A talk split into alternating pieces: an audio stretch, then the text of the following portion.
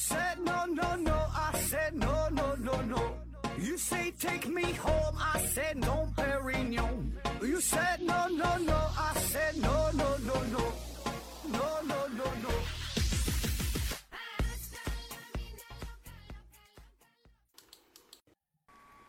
拼命探索，不计后果。欢迎您收听《思考盒子》，本节目由喜马拉雅平台独家播出。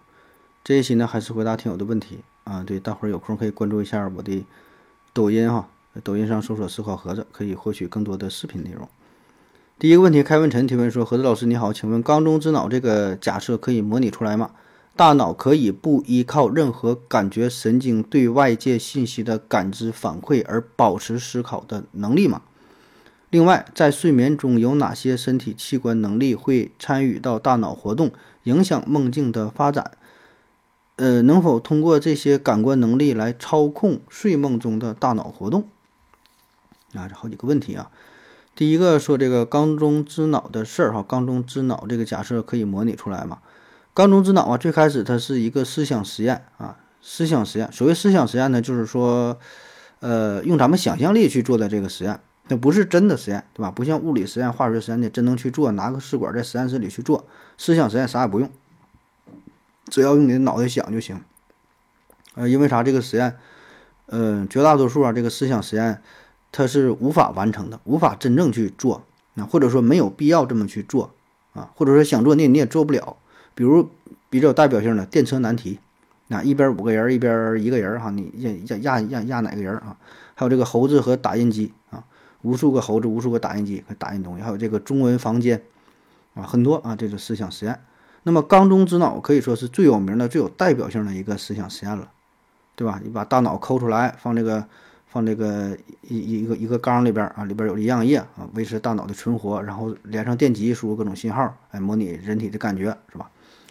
那么这个实验呢，在提出来刚刚提出来的时候，保证是不能实现，对吧？因为那个时候技术呢还不成熟。现在呢，当然也不成熟，但是现在呢，比过去啊，已经发展了许多了。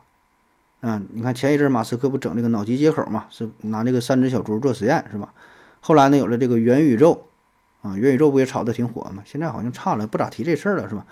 总之吧，现在技术是越来越成熟啊，起码来说，你戴上一些 VR 眼镜啊，现在有一些虚拟的设备可以让你就。嗯，带来全新的体验，这种体验呢，很很真实，是吧？很真实，对吧？那么越了越到最后，就是这个技术越发展的话，我觉得以后啊，这个缸中之脑甚至是有可能实现的啊，它从一个思想实验变成一个真实的实验，我觉得是完全有可能的。第二个问题说，这个大脑可以不依靠任何感觉神经对外界信息的感知反馈而保持思考的能力吗？啊，问题没没看太懂啊。以我的理解，应该是可以。我不知道你这个点你问的，我我这个 没看到。呃，反正我觉得那个前提就是说，你得有一定的输入呗。咱可以想象一下，就像一个电脑的话，你这意思是不是说一个电脑它是玩单机呀，是吧？没有外界信息的输入啊，那它也可以正常的工作呀。但前提是你这个电脑得装上系统，你能正常的运行，然后呢，也得有一些。呃，基础的信息的输入，比如说你电脑已经下载了电影，下载了单机游戏，断网之后你还能工作，还能去玩啊，都可以。呃，下一个问题，他说，在这个睡眠的时候，有哪些身体器官器官会参与大脑活动啊，影响梦梦境发展？然后说，能否通过这些感官能力来操控睡梦当中的大脑啊？我觉得啊，这个大脑产生梦境，并不是因为在睡觉的时候你的。你的这个器官，你的这些感官，哈，感知到了外界信息，让你去做梦的。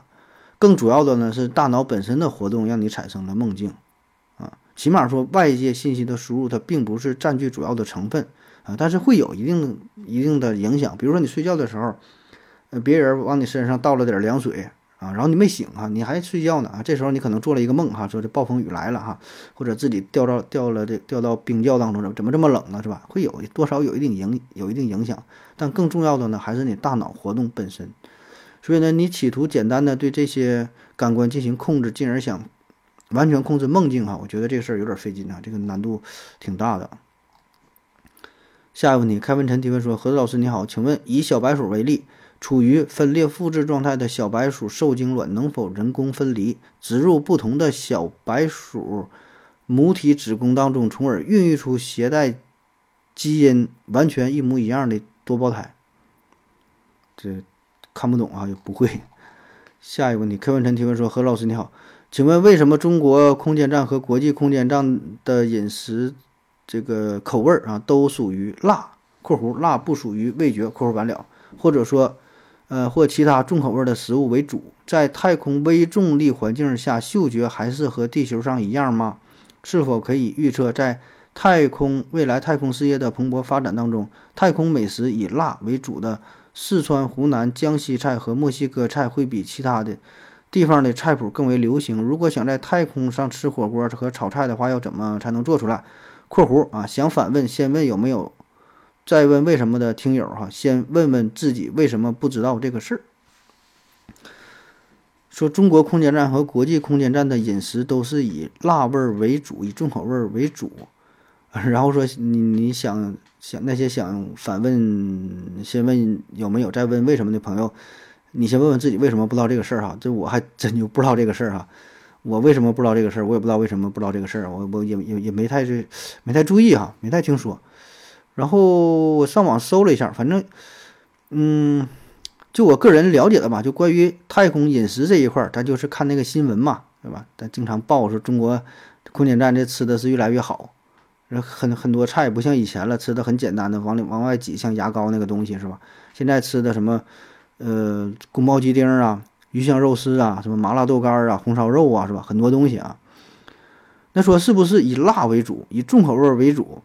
呃，我没看到相关的资料，没找到太太多的材料哈。反正如果你有的话，也可以给我发过来啊。嗯，反正在太空当中，对于食物的要求呢，第一得营养丰富，对吧？营养的均衡。第二呢，就是说要求这个东西，它最好是固态的小块的，一口一个。你这样的话呢，吃起来比较方便，它不留残渣，别吃完东西咬哪飞，对吧？再给什么仪器再给破坏掉了。再有呢，就是尽可能做到这个口味比较丰富，因为啥？你在上边待的时间很长啊。你去空间站不能今天去明天回来，对吧？一整一待待待好几个月啊，所以呢，你这个口味必须得丰富，要不然吃的就容易腻啊。咱平时吃食堂的话，你连续吃一个礼拜都挺腻啊，就那几个菜啊，刚吃可能挺挺新鲜，对吧？所以呢，咱喜欢换换口味儿啊。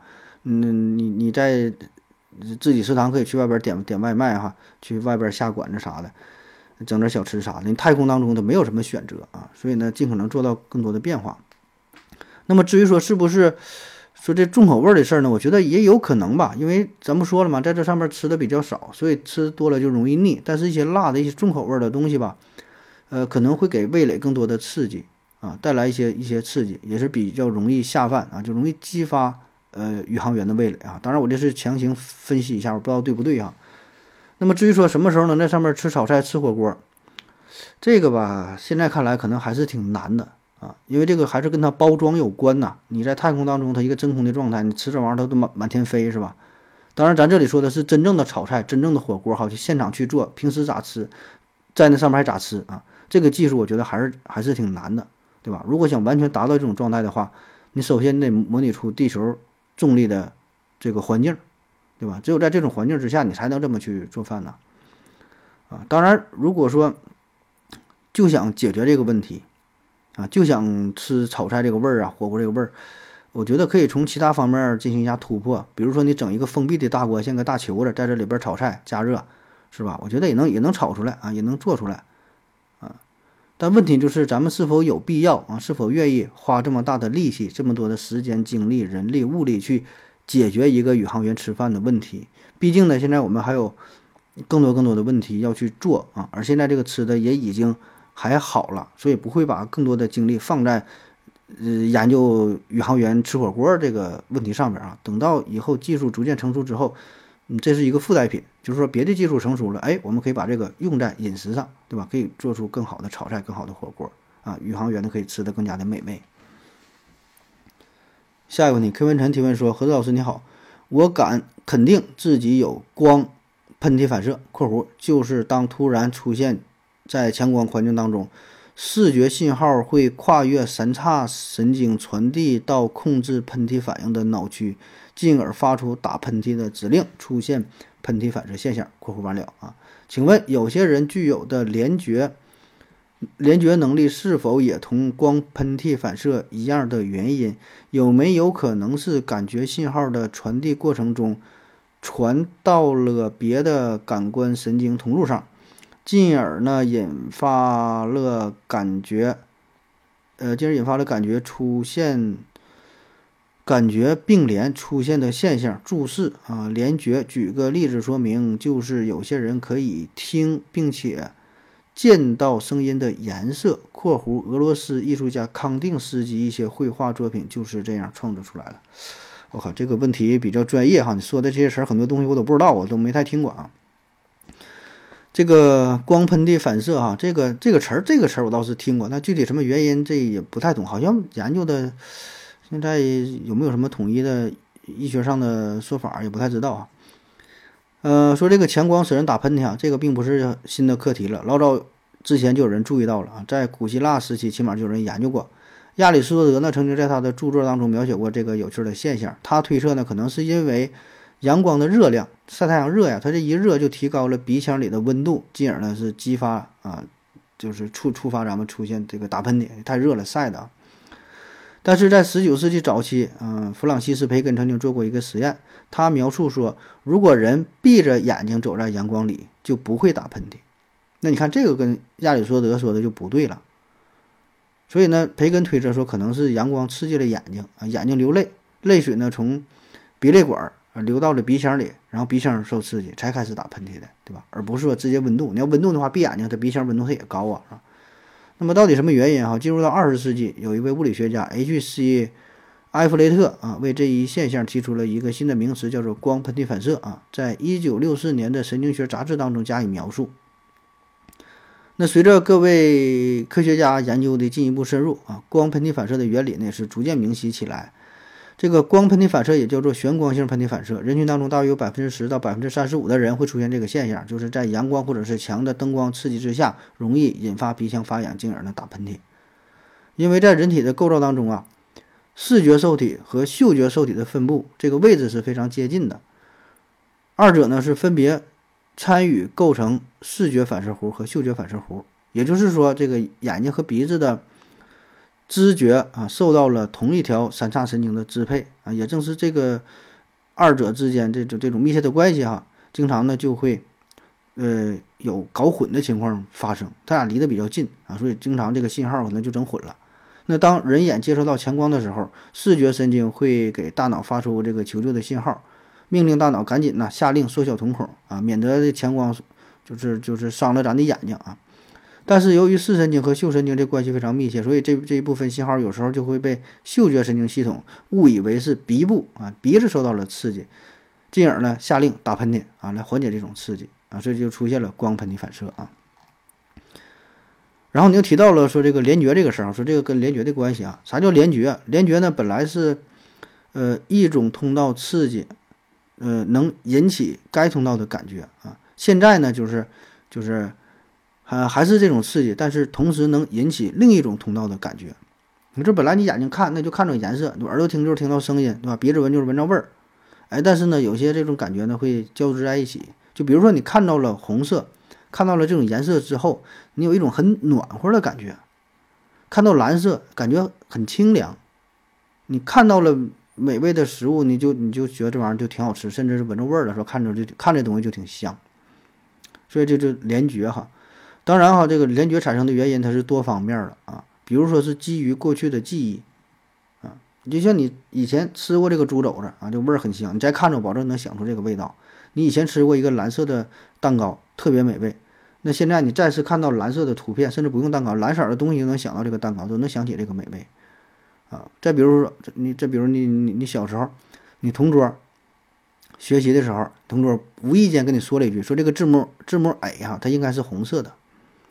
然后呢，他就把这个字母 A 就涂成了红色，这个事儿啊，对你印象非常深刻。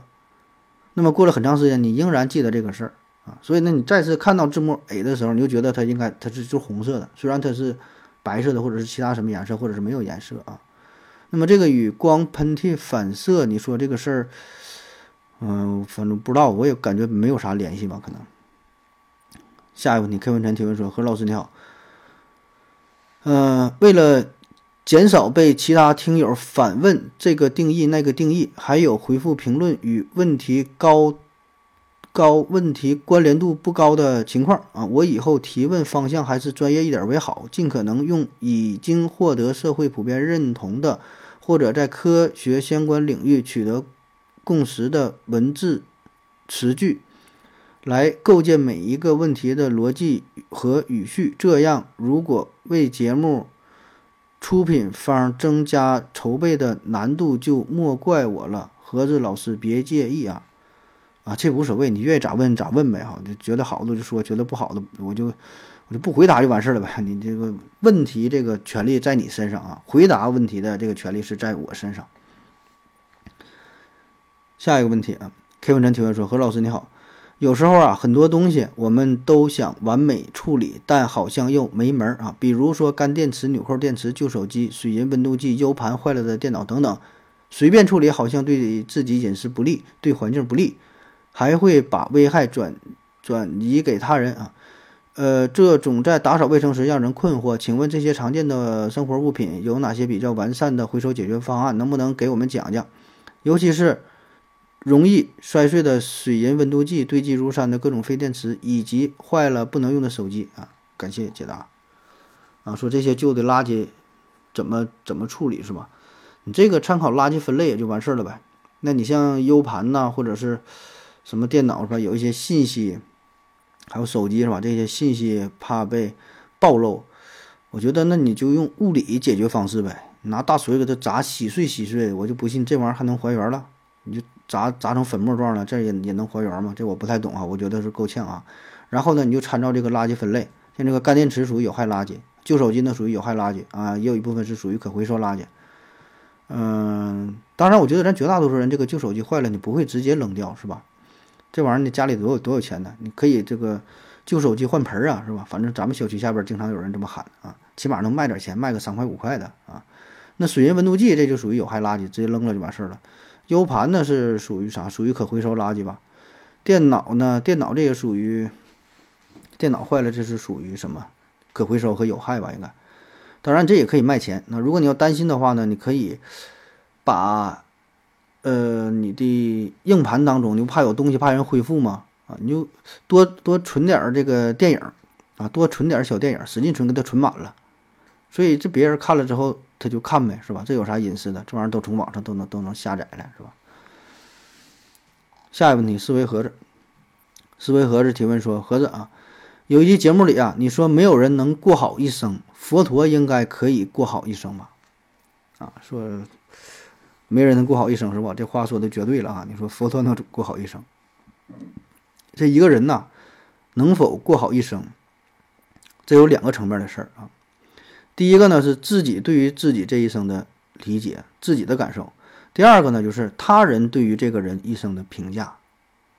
那如果说啊，从咱外人的眼光来看，佛陀这一生，我觉得应该是过得不好啊。起码我个人来看，我感觉他过得不好啊。就从咱们普通人的标准，他是不他不完美啊，他过得一点都不好。刚出生七天，母亲去世了，就这一个事儿，你觉得是好吗？保证是不好啊。幼年丧母。然后呢，本该是活泼无忧的、无忧无虑的这个童年，他却陷入到了深深的关于生死啊一些重大问题的思考与纠结，整个人非常拧巴，非常痛苦。后来呢，有了妻子，有了孩子，但是他却抛弃了妻儿，在咱就世俗的眼里啊，这叫啥？抛妻弃子，然后开始修行啊。那修行的道路上也是无比的艰难，无比的坎坷，又差点被饿死了，又怎么的？反正真是很多很多磨难呗。那修成正果之后，也是被人误解啊，甚至是被人污蔑。到了晚年，他的祖国又被吞并了，对吧？亲人呢又是被杀死了，那几个弟子呢也都是先他而去。总之吧，就就是咱普通人的这个角度来看，佛陀这一生过得好像是不太顺利啊，非常坎坷啊。你说这一生可能叫过得好吗？对吧？这是咱外人这个角度啊。那么还有一个维度，咱们说嘛，就是他自己的理解，他自己觉得这一生过得好不好？那么佛陀这一生，他自己觉得自己过得好不好呢？这咱不知道，对吧？别说佛陀了，谁过得好不好都不知道。就连两口子在一起，你都不知道对方心里怎么想，你都不知道他怎么体验，就是他的生活，就是他觉得这个生活、这个日子过得好不好，啊。你可能觉得两个人在一起挺幸福的，但是他没说哈，他表现的可能也挺幸福，他心里有别的想法。所以呢，至于佛陀他是他怎么体验的，他有什么感悟，对吧？咱无法去揣测啊。可能他觉得就挺好的，真的挺好的，是吧？人挺快乐的，就一切都看开了，到了一定档次，可能是这样啊。但是他心中可能有一些不快乐的地方，他不会告诉我们。那说的可能都是挺好的啊，当然所有这些咱都是恶意揣测，对吧？因为一个人不可能真正了解另外一个人的心理上的感受啊，就算他说了你也不懂，何况呢他又不会去说啊，所以这好不好呢？那你说咋好不好，对吧？自己体会吧。下一个问题，思维盒子提问说：盒子，如果你是带着核武的啊核武器啊，就是带着核武的轰炸机飞行员，接到投弹命令，你会去执行吗？（括弧）核战争爆发之后，估计不会有军事法庭，也不会有人追责啊。刘景回复说：“所以呀，要师出有名啊，只有战士知道自己为了正义、为了亲人、为了啊，只要战士知道自己为了正义、为了亲人、为了祖国而战，就会奋不顾身。”啊，说一个飞行员开轰炸机是吧？让你扔这个核武器啊，扔这个原子弹啊。你要是说问我哈，就是如果我是飞行员，那我保证会执行这个任务啊。且不说什么有没有军事法庭，我有没有人追责？你有军事法庭有追责，我该扔也得扔。为啥？这是我的任务，你我保证我执行任务啊，对吧？就像是有人被判死刑了，他得被执行死刑，得是枪毙、照脑袋开枪，或者是注射什么这什么什么氯化钾是吧？得杀了他，那是不是得有人去执行死刑干这个事儿啊？那如果说我是做这个工作的人，那我保证。我就去干呐，因为我是虽然我杀人了，对吧？这也是在杀人，但是这是我的工作，啊，我的我的职责，对吧？咱咱这说的最最最最 low 的话哈，没有什么什崇高的荣誉，什么为了祖国，为了国家，我不干这活不给我开工资，对吧？你让我去杀这个死刑犯，我杀了他，到月一个月给我两千五，我当飞行员了，让你去投弹，你不投弹回来，回来回来你你上去不给你枪毙了，你你你管干啥的是吧？这不就是你的工作吗？你该干啥就干啥呗。没有是想的那么复杂，那么高尚，也没有那么卑劣，心里没有那么复杂，所以你，呃，当然咱说的简单哈，咱真正执行这个任务的时候，心里保证会有一些波动，对吧？特别是这种，可能你扔下去之后受影响几十万上百万人，对吧？保证是心里，嗯，会有一些纠结的地儿啊。所以呢，你在选择这个职业的时候，你就要想好了，你想好你以后要面临的一些问题，这种这种问题，这种困难。有一些呢是你，就是说你能想到的啊，一些体力上的可能比较劳累、加班啥的；有一些呢是心理上的谴责，你能不能干这个事儿？比如说你是医生，以后让你去做人流，啊，你小孩怀孕了多长时间了，让你做人流，那有些人他就下不去这个手，对吧？那你就没法从事这个工作，那你就别干了。你干的话，你就把这事儿干好，是吧？所以这个事儿，我觉得就就挺简单的，是你的工作你就去做呗。你要做不了这工作，你就改行，你就你就别干了啊，要不然你自己也也受折磨，你干不了干不好这个事儿啊。下一个问题，思维盒子提问说：盒子啊，如果你在睡觉，突然被急促的电话惊醒，接通后哈，对方说：总统先生，敌方核武器已升空，我们等待您的命令啊，你会做出什么决定？刘景回复说：按一号方案执行啊。嗯，这是一个假设，这么一个情景啊。假设我是一个国家总统啊，睡觉的时候啊，突然惊醒了，说对方敌方什么核武器啊升空，那这是啥决定就干呗，是吧？打他丫的，是吧？打呗，是吧？嗯，其实面对这种紧急情况吧，呃，都是有几套非常非常成熟的这种应急方案啊，不会说再让你去呃做什么特别细致的战略部署啊。就是说，形成，哎呀，怎么怎么怎么地了？赶紧调动部队去哪？这边怎么的？不用这么指挥，他保证有好几套 A、B、C、D，就很多很多方案都有这种应急预案啊，只要按照之前的应急预案预案执行也就完事儿了啊。当然，你这个执行也不是说一个人能完全决定的，你还有这个国防部长啊，一些军事参谋等等吧，对吧？就尽快商讨一个方案啊，说赶快呢去按这个方案去执行，对吧？且不说这种。危及国家安全的核武器，对方说使用核武器要飞过来了，你就是一个地方下大雪呀、地震呐，对吧？洪水呀，一些灾害呀，都有应急预案呐，不都得有这个备案啊？下一个问题，开文晨提问说：何老师你好，请问呢，这个环境光和视觉和视觉感知能力是否呃对生存在不同环境中的动物形态演化方向构成主要影响因素。从人类审美角度来看，很多深海动物的环境，很多深海动物的环境光太弱，同时呢，它们视觉感知能力也偏弱，所以才导致它们在繁殖过程当中就没有容貌焦虑了呢。而与之形成强烈对比的就是部分鸟类，它们生存在环境光太强的树林和天空中，同时呢，还有四色。四色视觉啊，所以呢，它们这个生物形态呢，就不得不在这两方面演化出优美流线型的体型与绚丽的毛色。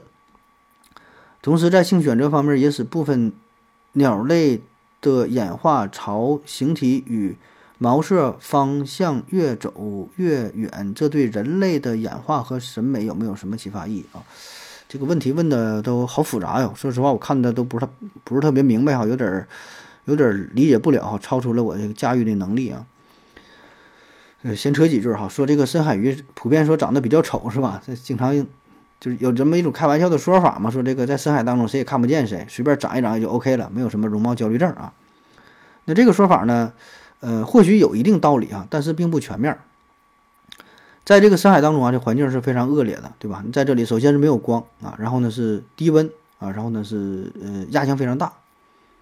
所以，为了能够适应在这种苛刻的深海环境，呃当中就是生存啊，那这些鱼的身体结构啊是已经发生了很大的变化，呃，因为这海里边没有光嘛，那很多鱼这个眼睛这个功能已经是弱化了，它看不着东西啊。那么这也就意味着这些鱼类哈，你长得再鲜艳、再五颜六色，像这个鸟、像孔雀啥的，是吧？再漂亮啥没有用哈，意义不大，吸引不了对方。对吧？你像半大半夜的，你穿一身名牌上街，那谁谁也看不清是谁。所以慢慢的呢，这些鱼类哈，它们这个颜色就是形成了与周围的环境相对来说比较一致的一种保护色，黑了吧唧了，灰了吧唧的，这个对于它来说是一个好处，对吧？它这种一待谁也发现不了，本身眼神不好使，你这个这个颜色还挺像，这个是对自己的一种一种保护。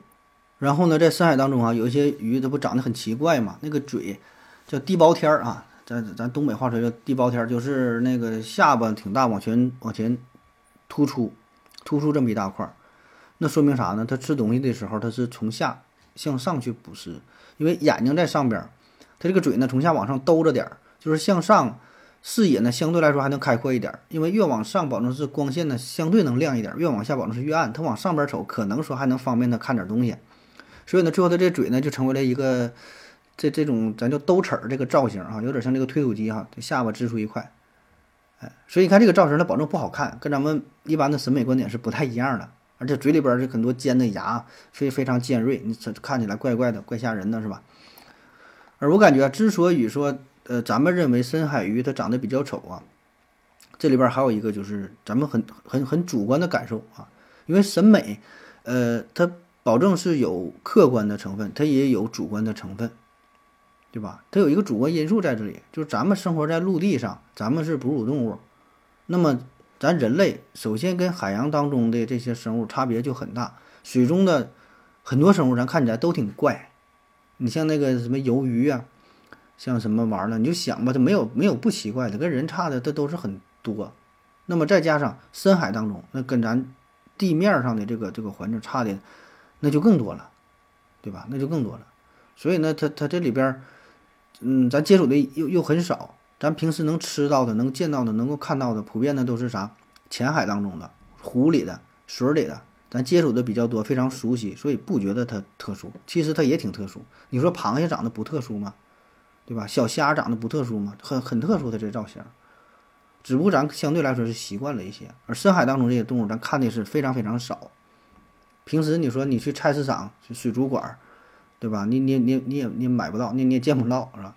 所以呢，这咱看到造型的时候，更多的就是哎感到很惊讶啊。那说这个事儿哈，对于咱们人类进进化什么审美有什么启发？我觉得启发就是你长得帅点儿呗哈，长得帅这还是一种优势啊，长得帅点儿就挺好。好了，感谢各位收听，谢谢大家，再见。感谢您的聆听。如果您也想提问的话，请在喜马拉雅平台搜索西西弗斯 FM。在最新一期的节目下方留言即可，欢迎您的参与，我在这里等你哦。